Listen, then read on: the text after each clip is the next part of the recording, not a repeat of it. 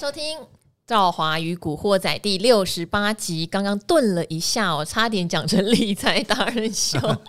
好，两个节目有什么不一样呢？好，理财达人秀因为是电视跟网络同时播出嘛，然后里面会有比较多个股的标的啦，然后也比较符合电视的规范。哦，那因为金管会盯得很紧，NCC 也盯得很紧，所以我们要谨慎小心。那这个 Podcast 就比较是赵华的小空间啦，真心话大冒险。哦、对啦，常常有真心话，但是大家还是要留意哦，即使是真心话，有时候也要小心讲，因为后来发现很多媒体会拿去抄诶、欸。我会拿去抄，拿我们内容去抄，可能觉得比较活泼有趣吧。好，礼拜五，我想大家一定知道，我身边有固定的男伴，就是我。哎呦，好不好？射手座也是很专情的。哎，射手座确实是，但是我觉得射手座的专情呢，嗯、不是那么 pure 的专情。哎呦，为什么呢？因为他算是有点怕麻烦。呃，就比方说，呃、如果外遇啊，我这还要处理很多事情，好烦啊！算了算了，太麻烦了。阿格力现在在讲他的心声，一般来说都是我老婆那么正，对不对？胸部又那么大，做菜又好吃，小孩又生的那么可爱，又那么爱我，脾气又很好，当然都有啦，就是综合这个评估。之后的一个结果，对，但是 阿格丽说，嗯，因为我只是怕麻烦。喂，这什么？哎，不要不要带坏风向，好不好？不是这样。其实射手座专情也是因为没得选啦，因为礼拜五阿格丽才来嘛，一到四他不来，其实是这样，没得选就只好选你。你不要那么老实，好不好？好，没有，因为阿格丽回答问题，我觉得又专业又诚恳，所以在赵华与古惑仔留言的人真的很多很多，指名是给阿格丽。那阿格丽因为对个股的基本面哈和它的价值。直面都研究得很深入，真的是言之有物哦，所以我也不得不累积比较多的题目，都是给阿格力啦。好，那今天最大的新闻呢是什么呢？就是昨天央行也跟进哦，宣布升息一码，这在台湾非常非常罕见。我们知道前几年因为疫情啦，还有中美贸易战有一些冲击的时候，我们是偏向降息环境。等于说，从二零，我记得一一年到现在吧，升一码这个幅度是第一次看到，哦，十年首见。对，十年首见升一码，好，一码是零点二五趴，好像也没有很多，好，只是美国说他可能升完一码之后还要再升七次，啊、呃，升六次，那就总共一年有七码，七码听起来就有点可怕了，哦，就有点可怕。好，台湾升一码，央行总裁杨金龙说，这是一个勇敢的决定。为什么？因为台湾人好像对升息有点感冒。为什么呢？哎，升息不是你的存款利息也会也会上升吗？为什么要感冒？因为存款比较少，负债比较多。阿 格力一语道破，你可以想想哦，你存在银行的现金或定存比较多，还是你的房贷背的比较多？所以就很能理解这件事啊。好，所以升息其实首当其冲哦，可能你不太在意你的存款一年多个一两千。可是你的房贷可能每个月就要多一两千呢？对哦，哦哦，你以这个贷款一千万来算，二十年期大概多一一五八，每个月多付出的这个房贷加利息的总和啦。哎、欸，一个月一一五八多哎。对，然后三十年的话，一个月是多一千两百多块，嗯，所以一年下来也是多一万多块，嗯，算是蛮有感的。有感有感，真的太多了。好，所以今天阿格力要讲一下这个升息环境。可能一般人还在想到底对我的荷包会造成什么冲击？正面反面有什么？对，那我觉得首当其冲呢，就是大家的这个贷款的利息啊。像我贷款的利息，我直接跟大家公告，好不好？好，只有在这里敢讲，好不好？好哦，升息嘛，我大概要多缴五千块的房贷。等一下，大家回推一下哦，回推就自己回推一下哦。刚刚讲一千万的房贷哦，一个月多一一五八哦。阿格力他现在升息一码，他要多付五千块的房贷。但是先跟大家讲一下，吓死人了！其实其实买什么豪宅？其实不是每个月多缴呃五千块的总额啦，是因为你多付。比方说我们刚刚讲到，你每个月多缴一千多块，但是其实你多缴的利息是增加的，嗯，因为你原本还的本金里面。啊呃，还的本金呢，在现在升息后，本金的比例会减少，利息的比例会上升、嗯、哦，所以呃，我每个月多缴五千多块的话，以这个房贷的总额，每个月大概多三千多了。哦，对对，大概多三千多 哦，不然我要讲一下，不然大大家不知道怎么换算，乱换算，大家就想哇，买了个几亿的房子。对对对，没有没有没有几亿哈、哦，好不好？所以呢，这个升息势必是对大家的这个贷款啊首当其冲，但是。我平心而论呐，嗯，因为大家是爽日子过过过惯了，对，其实现在只是利率回到疫情前的水准，嗯，所以在疫情前大家缴得起房贷的话，那没有道理现在缴不起，嗯，哦，所以我觉得大家也不用太过于的担心，因为很多人的担心并不是来自于这次升息一码，而是恐慌。就哎，美国说剩下六次利率会议，每次都要升一码的话，那台湾如果跟进，哇嘞，那到时候我缴了出房贷吗？嗯，我跟大家讲，应该是不会。为什么呢？因为美国在这个疫情爆发之后，因为无限 QE 嘛，那货币宽松嘛，其实降了六码。嗯，哦，那台湾在同期是降了一码，所以现在台湾升了一码，这个杨金龙说很勇敢，为什么？因为已经瞬间回到疫情前的水位了。嗯，可是美国它虽然要升好多次，你听起来哦，这个幅度很大，但其实它离它疫情前这个利率的水准还有很大的一段距离，所以大家不用担心说，哎，美国要持续升，台湾会不会升到无法无天？应该是不会了。嗯，好。呃，我不得不说，台湾的政府吼，对于民间一些不管是利率或是物价，其实有一定的控管力道。诶，好，新台币的升贬值，然后包括说这个升息降息，我们都是属于温和的，我们不太可能有剧烈的变动，就长期以来一直是这样。是，包括连物价哈，美国通膨，你看 CPI 八，可能三月要到九，但是我们却都是二点多，已经很努力在控制，还不让蛋涨价，就害得没有蛋。对，今年这个预估通膨，台湾大概两 percent 多一点。对，所以并不会像美国那么激烈。嗯，好，这个也是一个台湾特色，好，台湾特色，所以大家不用太担心。当然，很多人就会问了，升息，当然，呃，房贷可能每个月多缴了一点钱，可是不管升降息，好像都会有一些受惠的产业，对不对？那其实节目哦，之前常常也会提到。金融股有很多种，今年来说一定是银行类的哦，银行比重居多的，它会受惠于升息，因为赚放贷的利差钱嘛。寿险类的真的要留意哦，很多寿险类的呢，他们今年踩到了俄罗斯的债券的问题哈，加上说今年股市的投资收益可能没有办法像去年那么好，有一些压力，所以这些也是要注意的。好，所以银行类的今年比较好。那有一个听众很厉害哦，他刚好留了一个言，很适合阿格力哈，继续把这个话题做延伸，因为我们想到的是银行，那这一位留言的人想到的就是泛金融股哦，泛金融股刚好是阿格丽非常非常专长的一块哈。好，所以干脆就直接来念留言，把这个话题往下走哈。这个叫做南部的小菜鸡，我跟你讲，我现在有全世界的小菜 鸡的概念，菜鸡好多哦。我是鸡园，我是鸡卷啊，鸡农。我希望大家赶快升级啦，好不好？不要变菜鸡啦，至少变个土鸡嘛。其实大家都谦虚而已。哦，其实都金鸡。像我以前在学校也都说我昨天没念书啊，嗯、对不对？哦、你你就是这种人，念台大都这种人。算了，好 好五星好评哦。他问五星优质好节目，想请问赵华女神，升息对租赁业的股票有什么影响？括号中租和润玉荣。好，目前有定期定额和趁最近低点逢低加码中租，好也看好，因为中租有做太阳能光电的布局。好，如果大家对阿格力很熟悉，一定知道阿格力有裕隆、中租和润我都有，你都有啦啊，三档你都有啊，裕隆涨翻天，对。哦，好，涨翻天。那今天阿格力说他还是不看淡哦。好，怎么说？哦，如果是以这个租赁业来讲，我先跟大家报告一下租赁业的现在股价的状况啊。因为目前这三只本一比大概都很接近哈，这个玉龙、中租大概都在十五、十六倍，那这个和润是在十八倍，所以的整体来说，他们并没有在他们本一比相对的高档。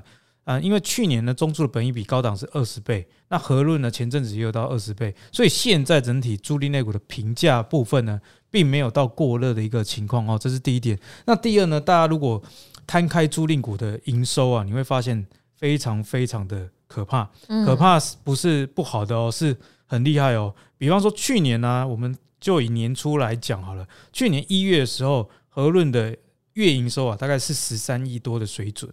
可是呢，今年一月呢，已经到十八亿，快到十八亿了哦。你从十三跳到快十八，哎，这是很大幅度的。那对很多这个电子股来说，哦，我的营收呃十三亿变十八亿，我也有，我甚至翻倍。但是电子股常常花无百日红了，因为这哦，今年订单比较多，明年不一定有。可是因为租赁类股，它的放款呢，它都是这种合约性的。比方说你去。啊，买一台车的车贷通常三到五年，现在进口车比较贵，大家贷到七年。那它一些设备的融资动辄也是三年、五年哦，这样子以年为单位。所以呢，你看到现在的营收好，那下个月营收好，以及明年营收好了，这个几率就非常大。所以它营收具有堆叠性。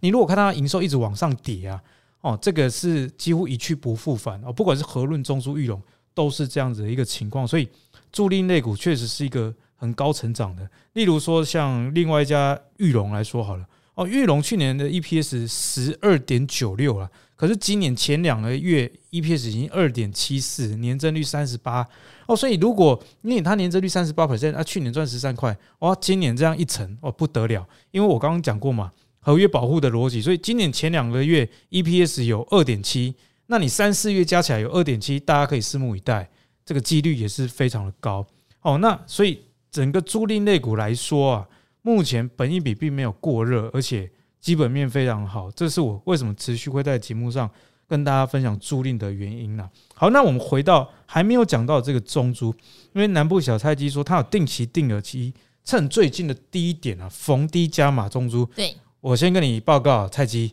我也跟你站在同一个阵线，所以你不在。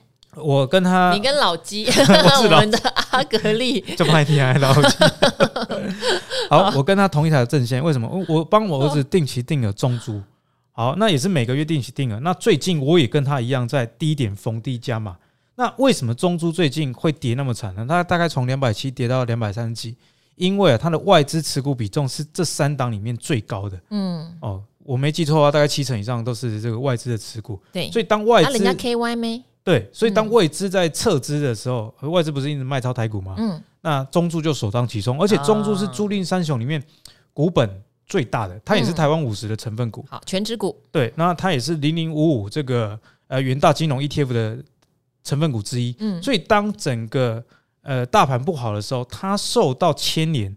会比和润跟裕隆还要深，所以当未来你看到这个，你假设要做波段呢，觉得接下来盘不好的话，你想要挑逆势的，你不能买中租，因为它联动率很高。是，可是相对的，当整个盘大涨的时候，你看在这两天，中珠从两百三涨到两百四十五，哎，它跟大盘联动，它比较活泼耶，对，它贝塔值是比较高的哦，所以你要根据你自己的这个不同的操作的目的啊，来看待这三档。好，那他说啊，这个。中珠在太阳能方面的布局也跟大家报告，其实中珠虽然是租赁公司，但是它是全台湾最大有太阳能收益的一家公司，嗯，贡献它 EPS 每年大概呃大概有两块的水准，哦，哦，其实是赚很多钱哦，因为中租很厉害，它就是盖太阳能电厂，对，然后呢，你让你来认购。哦，让你来认购，它赚这个利差。嗯、然后你你如果想要放弃，是一种放贷耶。对，它其实是另类的设备的对，是一种放贷。嗯，那它如果这个你不想要这个太阳能的认购的时候，它还会帮你拍卖，他搞了自己的虾皮就对了，太阳能板的虾皮，嗯、然后再赚一次手续费。东西阴牙的地儿啦，风险都不在他身上。对，转手的。对，你不管你要转手还是你就是帮你卖。还是你要就是寄货 重电的，他全全抽哦。所以租赁公司我觉得很好的一点特性是，未来这个世界以租代买跟租赁的这个风潮只会有增无减。因为如果你看台湾租赁业的产值，每一年都在创新高了。好，那回到他说这个升息对租赁业的股票有什么影响？先跟大家报告啊，如果租赁业的营收没有增加的话，那升息是对他们是有伤害的。嗯，为什么呢？因为像我自己公司的车是跟中租。做租购的，嗯，哦，这个三年的利率是固定的，嗯，所以当前两年整个降息的环境的时候，其实中租是有多赚钱的哦，嗯，因为我付他的钱是固定利率，可是他的资金成本，他跟银行拿钱的成本降低，可是升息是不是会增加他的资金成本？嗯，但是。这三家公司营收成长性在今年前两个月都创下历史新高不说，而且年增率都在十 percent 以上。那新放贷的钱其实会跟着央行的利率做调整以外，哦，其实这些公司也没有那么笨，他也知道说会有升息这样的可能，所以像和润。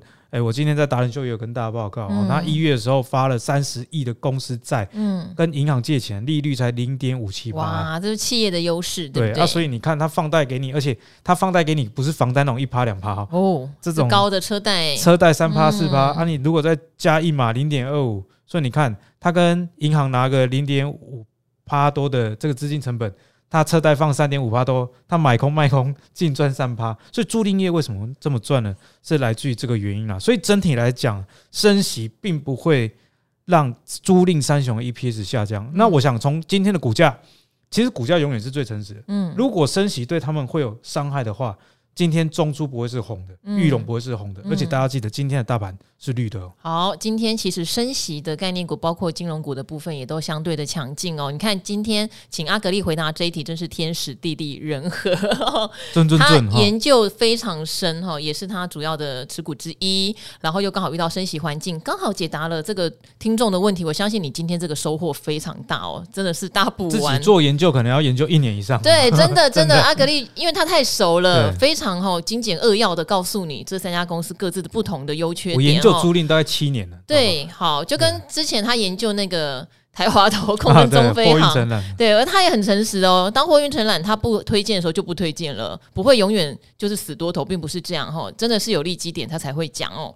好，真的阿格力你好棒哦，难怪 礼拜五都会把另外一个来宾挤掉，都是你在那边回答。不要这样制造敌人。好。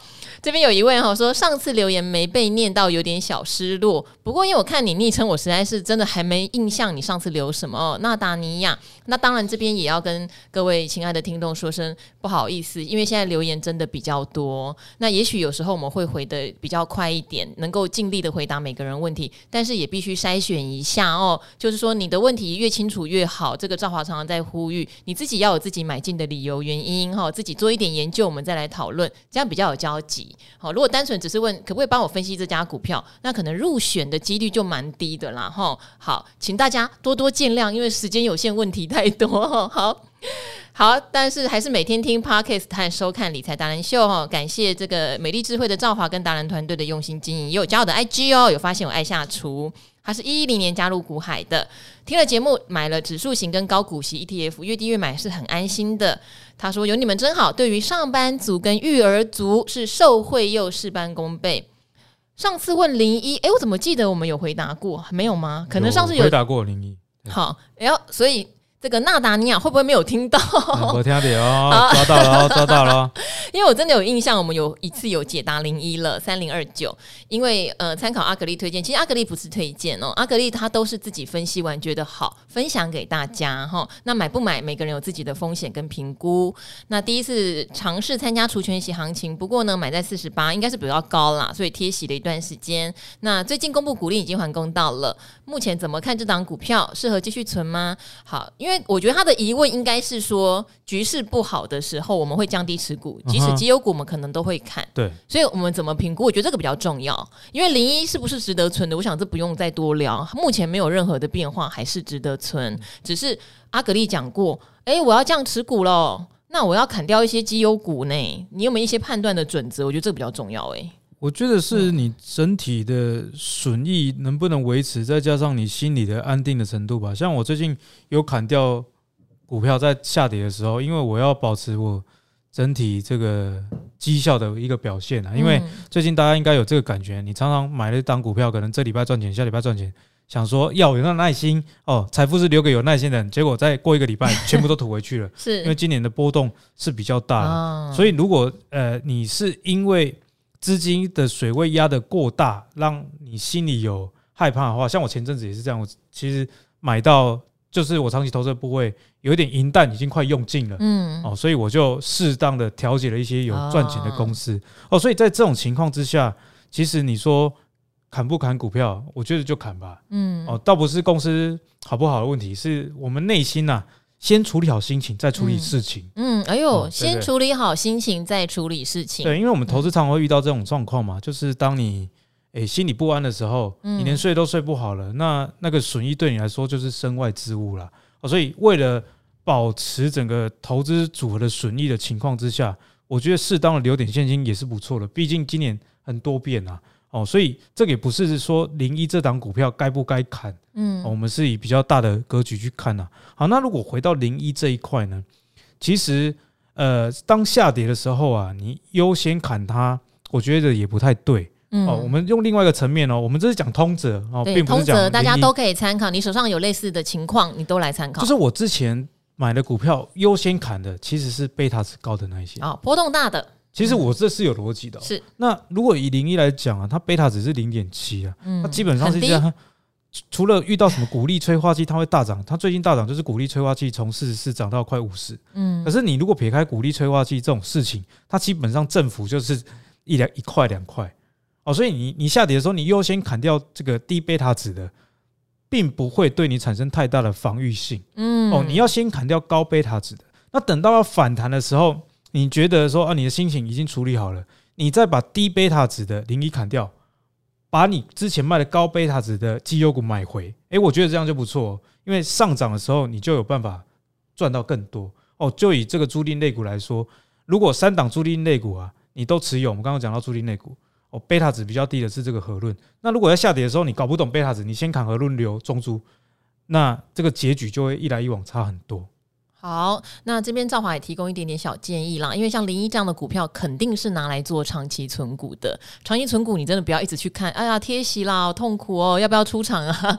你忘记它吧，除非你真的很缺钱。像刚刚阿格丽讲的是，因为市场的波动风险大，股票又压了满仓嘛，压压满仓，对，那他会优先砍的是高波动的，然后高波动本来有获利，已经获利已经开始有点萎缩了，因为它那个一可能一个 move 哈，真的一个波动获利都通通吐回去了。可零一不是这样。的股票，你可能要像赵华存联强或大车队一样，你就忘记它吧，它就是你的资产存股，你根本理都不用理它的那一个部分，除非体质出现非常大的恶化，这个我们会来再来提醒，好不好？但目前没有这样的现象。其实这些低贝塔值的这个营运如果成长股票啊，它股价其实会越定越高，嗯，因为它不太容易大跌哦，所以它其实比较不会有往下。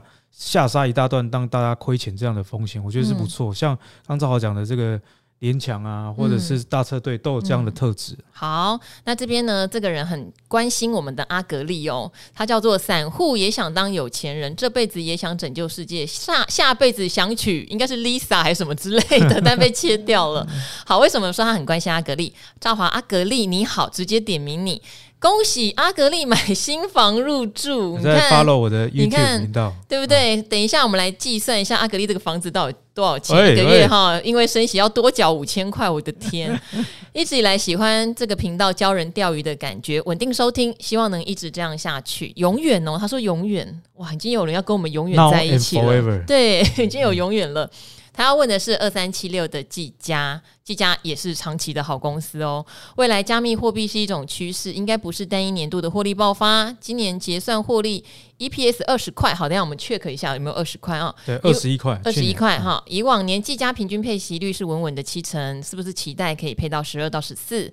而且这几年每年都填息，股价以直利率五趴来看，要落在两百四到两百八才合理。诶。这个等一下，阿格力可以帮我们教一下。我们用殖利率来反推股价有没有合理？这个可能不一定哦，嘿，因为毕竟大家都会有景气循环，你要确保未来几年都赚得比今年多嘛，对不对？但是他今天收盘才一三四，我是不是可以期望两百且买进趁早卡一波？可能期望值不太能这样算。我们请阿格力先来讲一下好了，怎么算会比较合理？其实殖利率这种做法哦，诶，我觉得股票。所有的方法都有它适合的对象，嗯，所以直利率法就很适合我刚刚讲的，诶、欸，它就低波动。那、嗯啊、你既然低波动，我当然要看你直利率多少嘛。对，好像零一刚刚讲到那种股票就很适合用直利率法来做评估了。嗯、那以计价来说，其实它是一家我觉得不适合用直利率法来做评估的，嗯、因为。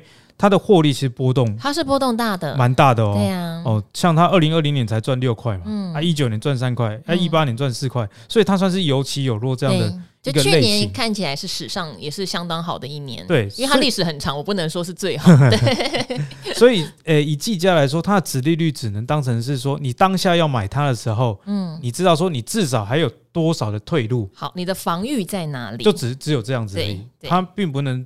给予这个股价它的合理的价值的，嗯，哦，所以以技嘉这种公司来说，我觉得，嗯，我自己是比较不会用殖利率去估计它，而且去年赚这么多，也不一定今年甚至是明年一样能维持这么高的获利。对，因为大家要记得啊，你在公司的获利，你突然从六块变到二十一块这样子的一个状态，那能维持多久？嗯，我我个人对电子产业比较。没有那么有信任感。我说长期啦，电子产业最好是且战且走。嗯、那以今年前两个月的营收，当然是相当不错，年增率也有三成。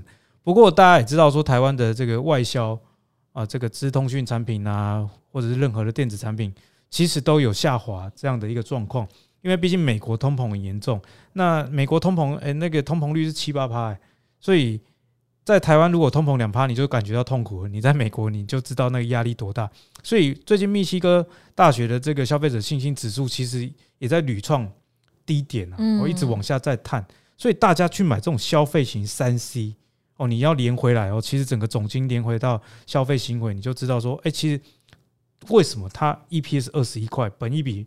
如果你现在股价来看呢，六倍而已啊。嗯，那为什么二月初的时候一百五，现在还在持续的破底？嗯，哦，其实大家都在看到未来的问题，而不是过去的 EPS，这是电子股很重要的一个部分。所以你如果你看筹码，筹码真的很丑哦。二月十八到现在哦，几乎啊每个礼拜都砍掉一 percent 以上的流通在外的股权，砍得很凶哦。这个流通在外股权砍很凶哦。二月十一的时候，技嘉这档公司有百分之七十四点六。的股权在于四百张大户的手上，嗯，可是截至到上个礼拜为止，只剩七十点五，诶，一个月时间少了四 percent 的持股的出脱，哦，大家就可以知道说，是不是大户们看到景气的一些疑虑，嗯，所以在计价这一块上，我觉得不能用加密，你说加密货币是不是趋势？它是，但是它也是一个起落很大的一个方向，因此在计价上的这个盈余，我觉得大家不要太过于的乐观，特别是。今年在消费型电子的部分，好，我觉得技嘉的话，既然你对它有兴趣，也不妨多做一些研究哦。因为加密货币就是挖矿嘛，但是我记得挖矿占它营收，就是显卡啦这些的比重。大概二十趴吧，以甚至以内。哦，它最主要还是卖一般 notebook 上面的主机板显卡种种，这个还是它主要营运的。那技嘉我觉得会有比较大的突破爆发性，当然大家都是在所谓的云端伺服器的部分。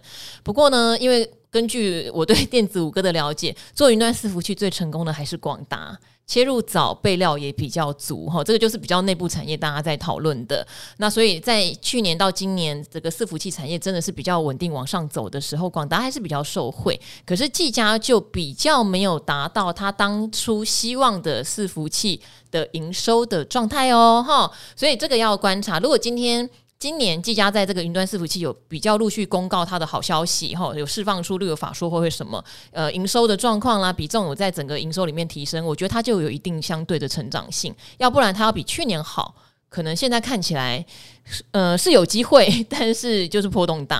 诶、欸，说到这个伺服器，我也补充一下技嘉，因为技嘉旗下的伺服器的这家子公司啊，这家子公司叫做技刚，嗯哦，它已经要被技嘉分割。啊、哦，这也要注意哦，哦这也要注意哦。对，如果分割出去，你要注意它股本的变化，跟它营收会被切出去这块。对，哎，阿格力很厉害，因为我自己有认识一些技嘉的朋友，有提醒这件事情。切出去之后，你要了解这一块到底是不是他很赚钱的。对，没错。哦，如果他把很赚钱的部门切出去，搞不好你要投资的以后叫做技刚，不叫技嘉。其实会分割出去的，通常都是当时候还不错的。嗯，哦，不然因为你分割出去，最后目的也是为了上市嘛。对，你不会把这个发展不好的。呃，部分切割出去，然后上市，你这样募资也会很困难的。好，哎、欸，谢谢阿格丽的提醒，因为这还是前几天朋友提醒我的，说注意金鸡母切出去的效应哦。然后技嘉在俄罗斯也有客户，好，当然我相信这个营收比重也不到非常大啦，可是多多少少会有一点影响。所以我想，综合的原因都在这儿。嗯，法人这样卖也有可能是来自于这个子公司的切割啊。嗯，时间点其实蛮刚好，也刚好哦。好，谢谢阿格力哈，帮赵华。唤起了回忆哦。好，接下来几个问题哦，都比较集中在买美股。我觉得大家可能都觉得美股跌很深，比台股跌的深嘛。昨天才在讲台股，其实截至昨天哦，才跌七趴多诶。美股都不管纳指费半什么都跌两成以上了，所以很多人现在可能想要去抄底美股，感觉是这样子了哦。好，所以都问了很多，例如说。想请问操作美股哈，这个是二宝妈不想当韭菜，你应该不止一次留言喽。除了在办复委托的方式，还有其他方法吗？哈，很多朋友是用这个 First Trade 哈，First Trade 会有点打结这个平台，可是因为不确定这种交易平台的安全性，很怕是诈骗，是不至于啦哈。想起达人解析，我这边先讲一下哦。我们在四十八集，赵华跟志源哥刚好也回答非常类似的问题，就是我们觉得用什么方式投资美股最好？要付委托呢？还是用这种所谓的交易平台呢？还是台湾就买得到 ETF 呢？后来我跟志源哥在那一集讲蛮久的哦，我们都是选择在台湾买追踪美股指数的 ETF 这样子。好，所以有兴趣的朋友们，先建议回去看一下、听一下哈，四十八集我们已经讲的还蛮多的。好，那为什么说类似呢？因为这个叫做趁乱慢慢存，也问了类似的问题。他说：“谢谢赵华的优质节目，想要学我存纳斯达克跟费半指数的 ETF，请问我是买什么？哦，抓到了，你没有在听我说话，我都有讲的超级无敌清楚，还很多次哦。你是你问我是买台湾投信发的还是美国的哦？因为两者的一管理费差蛮多的。”好，看到国泰的广告，买或卖美国 ETF 的手续费都是三美元。你是想要直接买 QQQ？不晓得我的建议是什么？诶、应该说这真的是很看个人。那我买的是，我再公布一次啊、国泰费城半导体 ETF，国泰投信发的，富邦纳斯达克一百，富邦投信发的。好，不隐瞒，不隐瞒。好，长期慢慢定期定额或者不定期不定额的买，我觉得一年我想要来看看我的成果，这个常常跟大家分享。好，这个等一下阿格力也帮我们讲一下哈，他想要买 QQQ 还是干脆买我刚刚讲的那两档就好了。好，然后呢，再来就是美股 ETF 请教，哦，因为你这个同这个朋友叫 QWESDR。T T 哦，你问了五题，真的有点多。那因为你的问题有很多是很笼统的 问题哦，赵华还是得强调，来留言的话，麻烦你们把你们的呃理由好不好，也跟赵华分享。因为单纯留一句话的问题，有时候我也这个范围太广，所以我可能等一下其他的问题，我用快问快答的方式，基本的回答您哦。但是你第一个也是问哦，用台股 E T F 括号。像元大 S M P 五百等等等去买美股，跟用这个 First Trade 和 T D 买美股比较推荐哪一个呢？为什么好？所以大家问的问题非常非常的类似啦，就是怎么买美股比较好。嗯、虽然四十八集讲过，对阿格力自己觉得呢？我给大家破题好了，如果你的资本很少，嗯、直接用副委托就好了。嗯，为什么呢？因为你资本如果少，那是不是你相对来说用美股券商省下来的手续费，其实？也没有那么多，嗯，哦，那你开美股，虽然现在都有这个中文的界面啊，嗯，但是你要去银行，比方说换换汇啦，哦，要把钱汇到国外啊，其实这个都有这个邮邮报费的部分，哦，就是你汇出去，你如果没有汇太多，那其实呢，你光这个手续费就把你吃掉好几百块，嗯，其实不见得会比较省啊。哦，那再来呢，就是说你资本比较大的，那你当然去开美股券商，这没有问题。好，这个是首先先跟大家回答了，所以这是资金规模的部分，资金规模不够大哦，你可能一两百万台币的规模，我觉得付委托就好了，看我们边。哦，那第二个就是说你操作的频率到底是什么？嗯，哦，假设你是一两百万好了，但是你说，哎，阿格里我是要当冲的，哦，我是要这个快进快出的，那你当然要去开美股的户头，因为他们。是没有这个交易手续费，嗯。啊，你就能省下很多钱。但是你如果是想要长期投资啊，比方说哦，我要学巴菲特长期持有 Apple 哦，或者是说哦，我也很喜欢像巴菲特喝可口可乐，最近又涨价，我要长期投资，那其实你就付委托就好了，嗯。哦，你眼前付出了一点手续费，但是呃，我们人要避免万一啦，像我最近买房子，我也多买了房贷型寿险，避免自己哈，如果发生什么意外。哦，房贷缴不出来，至少有这个寿险的保障帮你，对，不对？拖累家人啊，哈、嗯，对不对？嗯、那这个付委托也有这样的好处。当你如果假设啊年纪比较大，你会担心这种哦、呃、去另外一个世界之后，子女去处理这些财产的问题的话，付委托是比较方便的。你直接开美美股的券商就会比较麻烦。嗯，哦，所以先回答到这里，就是你付委托，你就是。如果资本没有那么高的，就用付委托；嗯、那长期投资也用付委托。嗯，好，那兆华是买。挂在台湾的美股 ETF 啦，哎，其实这也是因为我懒惰嘛，我真的不想开一坨户头，对，然后开那个刚刚讲的线上的交易平台，我也担心啊，对，嘿，我也担心哪一天他突然收掉了或什么的，我没办法透过他交易怎么办？好，种种啦，所以我就是台湾的证券户一个户头，我可以做所有事嘛。其实就是懒人不见得对，可是至少省了我很多时间跟。考量的脑筋，我觉得赵华讲的也是对的。像我自己其实也有买一些呃这种海外型的 ETF，为什么呢？因为呃以我自己的投资目的，我可能是想要抄底，嗯，那我为了抄底，我要特别去开了一个户头，然后去换美元什么的，把自己工作已经很忙了，类似、嗯、哦，所以你就多付那一点手续费嘛。虽然这个我我先跟大家报告，像费半跟那个纳斯达克一百啊，国泰费半跟富邦纳斯达克、嗯、一年的这个管理费加所有的费用大概一趴左右啦。嗯、哦，那你会觉得说啊，海外的那个才零点几 percent 差很多。但是你如果是要抄底，其实也没有差，嗯。哦，因为这是年年费用哦，嗯，那你如果分摊到，假设你持有一个月好了，那你才零点一 percent，你就该赚的给人家赚了，一个方便，我觉得也是不错，真的是一个方便而已哦。好像最近啊，美股不是在反弹吗？我们是不太会推荐，像也有人问我们反一或正二，反一或正二都只适合短期波动的时候做，而且你对方向很有把握。像最近就去小小买一下纳斯达克正二。其实台湾有很多这种美股指数的正二商品，那两三天它也就涨六七趴耶，也是蛮厉害。那就喜欢短短玩一下就可以把它卖掉。对，比方说你看到该抄底的时候，嗯、为了省一点手续费，然后等你开完户，那个行情就过了。所以真的台湾证券户一个户头可以做很多事情了。我是真的比较不分散，而且。赵华说一句实话哈，因为等跟等一下回答的问题也有关系。我们都不是说真的什么超级有钱人，我们的资金说实话就一份，我不可能所有的标的我都买，所有的户头我都开。所以你真的要很认清楚你自己的个性是什么。啊、像我们射手座懒，刚讲的连阿格力连外遇都懒，哎，不要乱带风向，哎，对啊，所以我对我来说，台湾买得到就好啦。然后还有很多的 paper 可能我们没有办法很细的讲，因为像刚刚讲。我买纳斯达克正二，就是冲个最近的反弹，就今天就卖掉了。这种事情，对不起，我就没有办法教大家，大家开心就好，这样子。好，我继续回答这个 Q W E A S D R T T 的剩下四个问题哦，我都快问快答哈。因为你问我国泰智能车跟富邦未来车，想问我怎么选，都很好，真的啦，没有什么差别啦。哦，持股内容有一些些，有一个晶片多，一个晶片少，呃，我都没有。好，因为我已经。